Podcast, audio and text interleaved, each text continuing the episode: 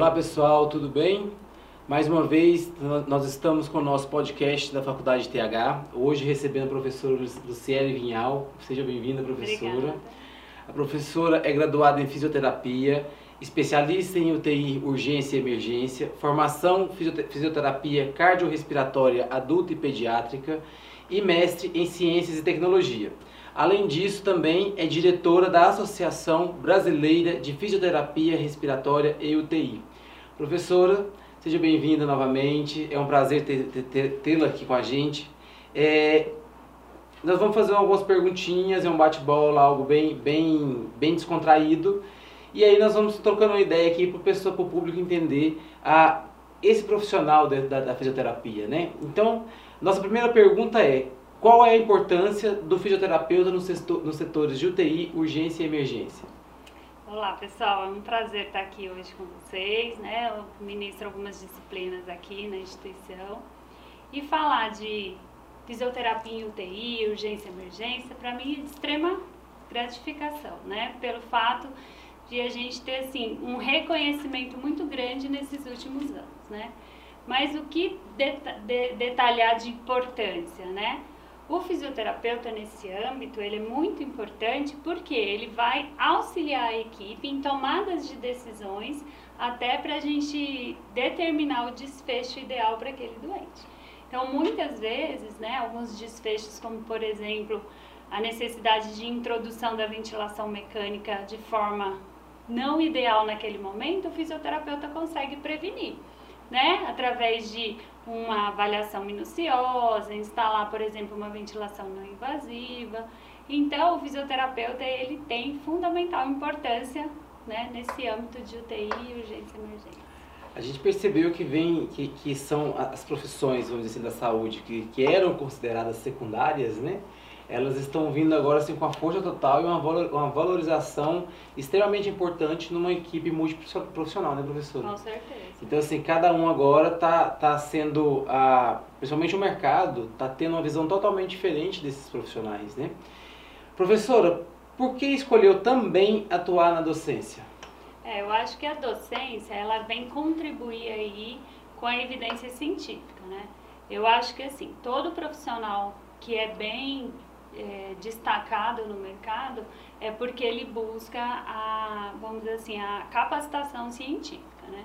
Então, assim, na minha vida, por exemplo, a docência veio justamente por uma iniciação científica. Então, a partir daí eu vi o tanto que é importante a gente contribuir nesse cenário. É, agora, não quer dizer que o docente ele tem que ser voltado para somente para a pesquisa, mas também você ter o prazer de estar o quê? É, colaborando né, com o ensino, a pesquisa e ajudando esses profissionais a se capacitarem. Né? Professora, a realidade dos setores de UTI, urgência e emergência, da, da rede privada é diferente dos setores da rede pública? É, infelizmente, né? A gente não gostaria de destacar dessa forma, né? Fazer esse diferencial, porque a saúde pública, ela é existe uma legislação e é muito rica e linda no papel, mas até chegar ali no funcionamento a gente depara com essas limitações. E eu vejo é, dois pontos que trazem essa diferenciação. O primeiro é justamente a capacitação do, da, dos colaboradores, né? Então, infelizmente, não tem aquele investimento de educação continuada nesse âmbito, né, do profissional e a infraestrutura, que ainda ela é bastante falha. E todo profissional, ele precisa, principalmente em unidades de urgência e emergência, de um mínimo de recurso suficiente para conseguir executar ali as suas condutas, o seu planejamento de forma adequada. Né? É, a gente sabe que às vezes assim, a, a, a má gestão pública afeta diretamente todas as áreas aí, saúde, educação, né?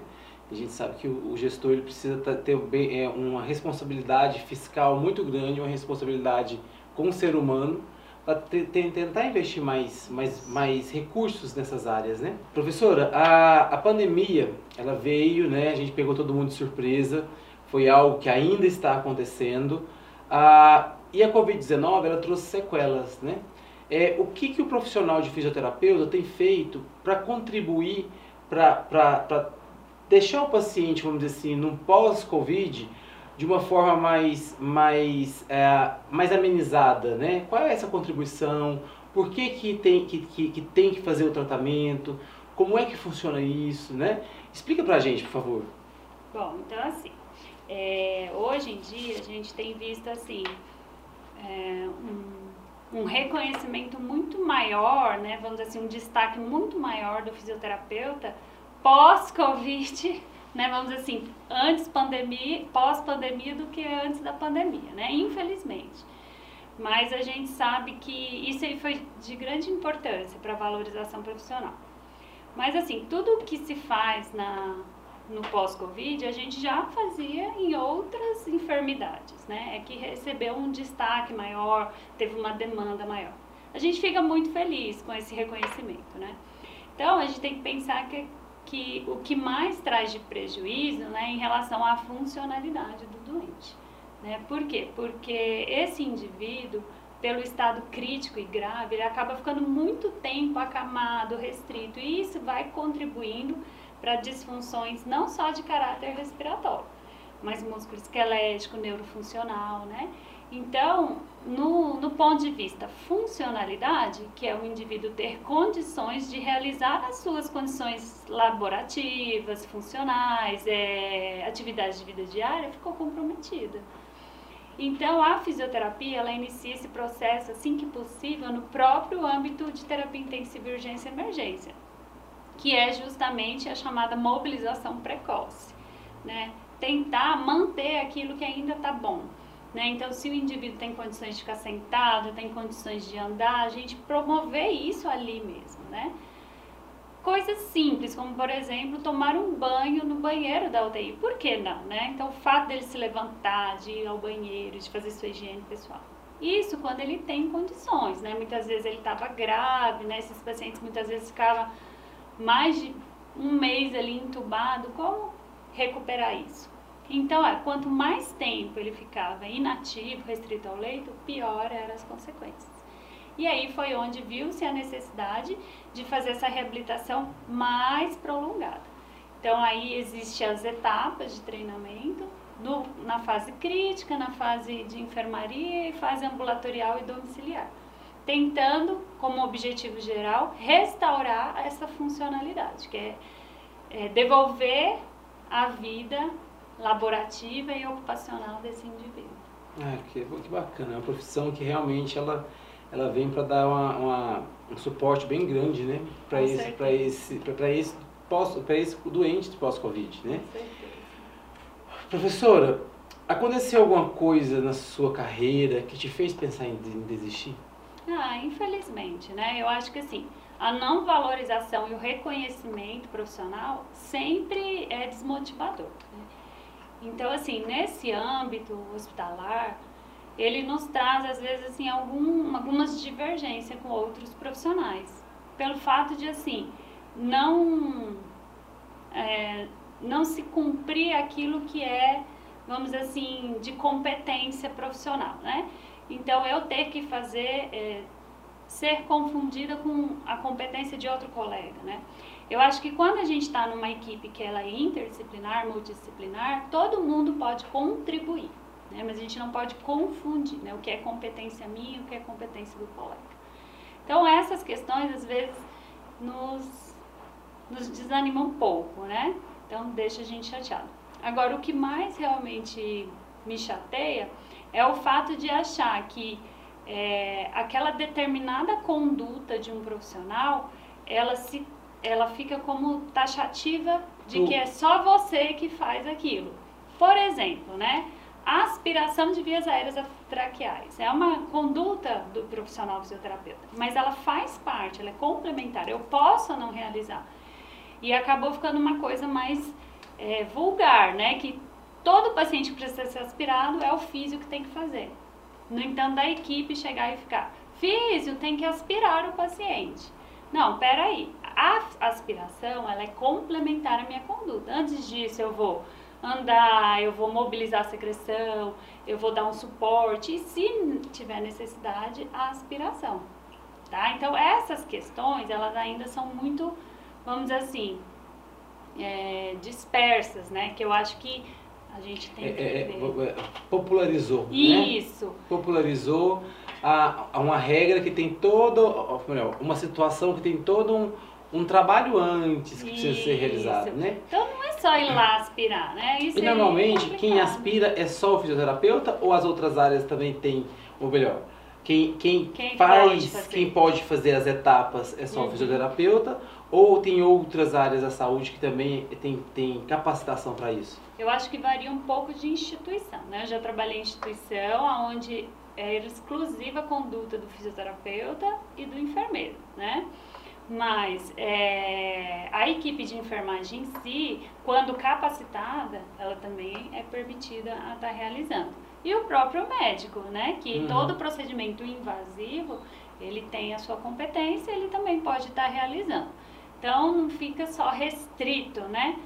É, como eu falei, sem problema nenhum eu contribuir com aquele paciente em estar realizando a aspiração. Eu, eu pergunto isso, professora, porque assim, ó, a percepção e também eu já tive algum, ó, lógico, contatos com, com o conselho, com, que é o Crefito, né? Uhum, Com o Crefito, e eu percebo que é um conselho bem, bem, atuante. bem atuante. Ele atua, ele, assim, e ele, e ele traça todas essas regras, ele é muito bem, bem respeitado, inclusive pelas instituições de ensino, que é, tem que estar tudo alinhado.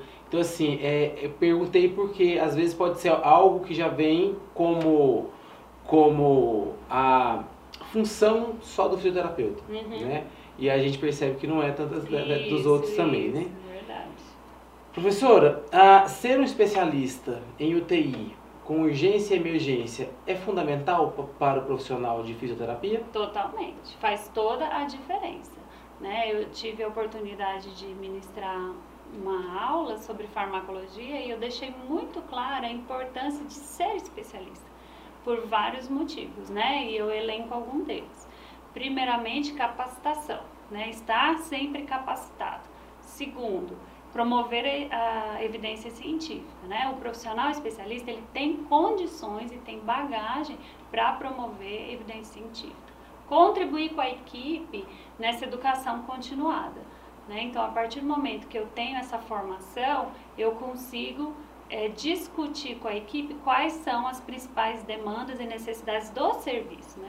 E contribuir com o meu gestor. A partir do momento que o meu gestor é, estabelece, por exemplo, alguns protocolos, eu posso contribuir a partir dessa minha experiência acadêmica, né? Pois hoje eu sou um especialista nessa área, eu tive essa bagagem, a instituição de ensino me trouxe esse conteúdo. Então, contribuir faz toda a diferença e eu quero destacar a importância das instituições em estarem dando valor para quem é especialista. Hoje você percebe que quem contrata um especialista, ele acaba tendo um desfecho melhor né, do que o não especialista, pelo fato de não ter toda essa bagagem. Né? Então a pandemia também nos trouxe essa preocupação. Devido à necessidade de profissionais do mercado, abriu-se então vagas no mercado de trabalho sem que esse profissional estivesse devidamente capacitado né, para estar ali. Então isso realmente nos preocupou porque abre também o leque, o norte para a mão de obra não reconhecida, né, a mão de obra barata, que não é o ideal para a gente que busca tanto né, esse enriquecimento é, curricular, acadêmico, que eu acho que faz toda a diferença. É, realmente a, a pandemia ela veio a. Acho que pegou todo mundo. Não, pegou todo mundo de Todo surpresa e te- fez a, a, a qualidade, né? E o Isso, imediatismo fazer com que a qualidade ficasse, ficasse inferior, né? com certeza. Professora, uma dica de ouro para quem está entrando no mercado agora. Capacitação. Capacitação. É. Bacana. Capacitação, acima de tudo, né? Então, hoje, aqui estamos numa instituição reconhecida, uma instituição que realmente se preocupa com a formação né, é, do profissional. Então, aqui a gente vê que é, a, a ementa, a grade curricular, ela é voltada nisso. E se capacitar em eventos, né, congressos, simpósios, na evidência científica, está sempre se capacitando. Para mim, essa é toda a diferença. Professora, se pudesse recomeçar a sua trajetória profissional, faria algo diferente? Não, nada. Nada. Bem, Nada, eu bem realizada, né? bem- que bom. É, né? graças a Deus a gente assim tá sempre na luta, né? Porque hoje em dia não é nada fácil, mas a gente tem que buscar fazer o que realmente gosta. E hoje realmente assim, o meu ramo ele é a docência, a assistência, ela ainda faz parte da minha vida, mas com menor intensidade, por eu ter esse prazer de estar compartilhando essa minha experiência profissional e essa minha busca, né, eh, científica para quem está começando agora. Então eu tenho esse outro prazer, né, que é a docência. E assim, a gente sabe que quando a gente assume a docência, é, a gente nunca para de estudar, né? E para quem gosta de estudar, é sempre É. estar se, se atualizando, né, professora? Verdade. Professora, muito obrigado pela sua participação, tá? Espero contar com você aqui mais vezes, em mais disciplinas, em mais módulos. É, um ótimo dia para você, tá? E pessoal, hoje nós estivemos aqui com a professora Luciele Vinhal. Professora Luciele é diretora da Associação Brasileira de Fisioterapia Respiratória e UTI, mestre em Ciências e, Tecno- Ciências e Tecnologia, tem formação em cardiorrespirato- fisioterapia cardiorrespiratória adulta e pediátrica, especialista em UTI, emer- urgência e emergência e também, a- lógico, né, graduação em fisioterapia e é a nossa professora aqui no ITH. Muito obrigado, espero que vocês tenham gostado do nosso podcast e até a próxima. Até a próxima. Obrigada.